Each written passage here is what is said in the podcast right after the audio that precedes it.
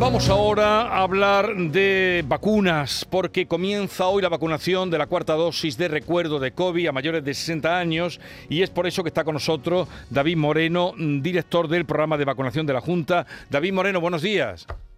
Buenos días, ¿qué tal? Hacía tiempo que no hablábamos. Sí, aquí estamos, al pie del cañón. ya le veo, me alegro de que, de que siga ahí después de todo lo, pasado. Bien, ¿cómo se va a ordenar la vacunación a partir de ahora? A partir de hoy es para las personas mayores de 60 a 64, ¿no? Señor Moreno. la semana pasada empezamos a partir de 65 y esta semana lo que hemos hecho ha sido bajar para que también puedan vacunarse las personas entre 60 y 64 años. Sí. Y también para las personas residentes, cuéntenos un poco. Bueno, pues llevamos ya tres semanas en total, llevamos ya tres semanas vacunando, ¿no? A las personas que viven en residencia, ya prácticamente todas están vacunadas. Hace ya tres semanas también empezamos con los mayores de 80. En esas personas, pues ya hemos superado el 50% de, de personas de más de 80 años vacunadas.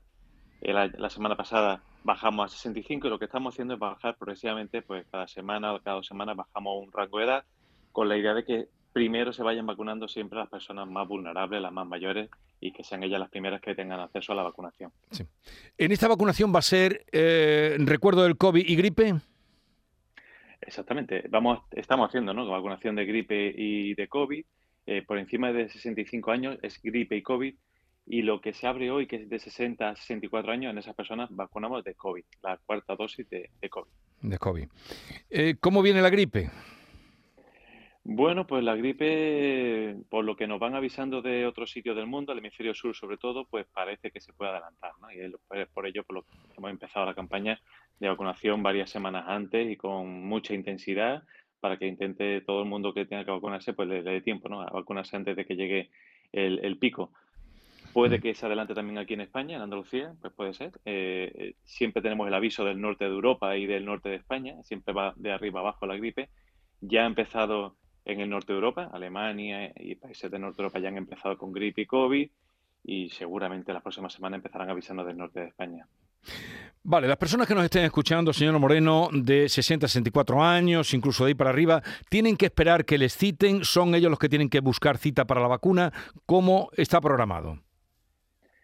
Las personas tienen que buscar su cita. Eh, ya hemos pasado, digamos, de la fase aquella de la pandemia que teníamos que vacunar eh, muy rápido, muy rápido, pues decimos, como sabéis, los vacunódromos, llamamos a las personas para citar, pero a partir de ahora pues pasamos un poco a la, a, la, a la dinámica habitual de todas las campañas de vacunación. Las personas son las que tienen que buscar su cita, o bien en el centro de salud, o bien llamando a Salud Responde, o bien a través de, pues, de las aplicaciones digitales que ahora mismo pues, se están usando y, y, a pleno rendimiento, ¿no? como son la propia aplicación de Salud Responde, la aplicación de Salud Andalucía y bueno, en fin, en la web de Click Salud hay muchas formas de eh, conseguir cita a día de hoy. Vale. No va a ser obligatoria de momento. Me, refiero a la de recuerdo de, del COVID. Bueno, la vacunación nunca ha sido obligatoria, ¿no? Siempre ha sido eh, una decisión personal, ¿no? Pero sí que es muy recomendable que todas las personas de más de 60 años se vacunen de, de esta dosis de recuerdo del COVID y las personas menores de 60 años, aquellas que tengan patologías de riesgo o por su profesión, ya sean porque sean sanitarios o sean profesionales de la Fuerza y Cuerpo de Seguridad del Estado y otras cosas, pues sean las que se vacunen en esta ocasión. O sea, es una, es una vacunación más selectiva que la que hicimos hace uno o dos años. ¿Las vacunaciones para los niños cómo van? Los niños se están vacunando de gripe, eh, los menores de 5 años por primera vez. Aquí en, en España pues están vacunando en Andalucía y bueno, llevamos solamente eh, cinco días, de lunes a viernes. Eh, se han vacunado ya casi 20.000 niños menores de 5 años y bueno, esto seguramente pues va a ser un éxito porque se van a vacunar muchísimos niños, hay muchos padres muy interesados. Eh, la agenda me consta que están pues ya prácticamente llenas para las próximas semanas y eso pues traduce que hay muchísimo interés por parte de los padres en vacunar a los niños de gripe. Pero, ¿por qué los niños sí se vacunan este año y en años anteriores no se vacunaban? Bueno, la verdad que, y yo te lo digo a ciencia cierta porque soy pediatra, era una, eh, un anhelo que teníamos los pediatras y muchísimos padres, por supuesto, de que los niños se vacunaran. Eh, el que se vacunen los niños de gripe tiene dos funciones fundamentales. Una, ellos mismos, ¿no? Es decir, sabemos desde hace muchos años que aunque la gripe sepamos que afecta sobre todo a personas mayores y a personas con patologías crónicas y tal, los niños pequeños también ingresaban mucho por gripe todos los años. Y eso yo lo he vivido en mi experiencia en el hospital, pues lo he vivido cada, cada temporada de gripe, ¿no? Y luego, por otro lado, eh, aparte de protegerlos a ellos, se sabe que vacunando a los niños tiene mucho beneficio para el resto de la comunidad. Es decir, las personas mayores, sabemos que muchos abuelos cuidan a sus niños, a los niños hoy en día. Eh, precisamente muchas veces cuando se ponen malitos los niños, ¿quién los cuida? Los abuelos. Y eso siempre se ha sabido que es un foco de transmisión de gripe enorme desde los niños a las personas más mayores y al resto de comunidad. O sea que, se van a beneficiar ellos y se van a, beneficiar también la comunidad con su vacunación. Entonces, están vacunando ahora ah, hasta los 5 años y eh, en adelante vacunarán, seguirán aumentando eh, la edad o cómo lo van a hacer? a partir de los a partir de los 5 años lo que vacunamos ya sí que son a niños con patologías crónicas, niños con diabetes, con problemas de corazón, etcétera, etcétera. Todos esos niños también se tienen que vacunar como siempre. La vacuna del virus del papiloma, que por primera vez se va a poner a niños con 12 años. ¿Cómo se está articulando?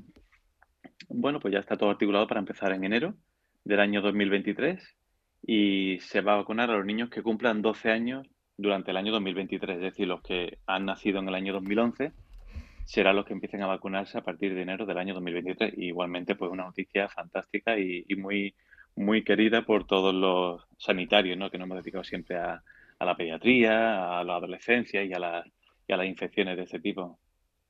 Pero ¿cómo van a ser los protocolos en los hospitales?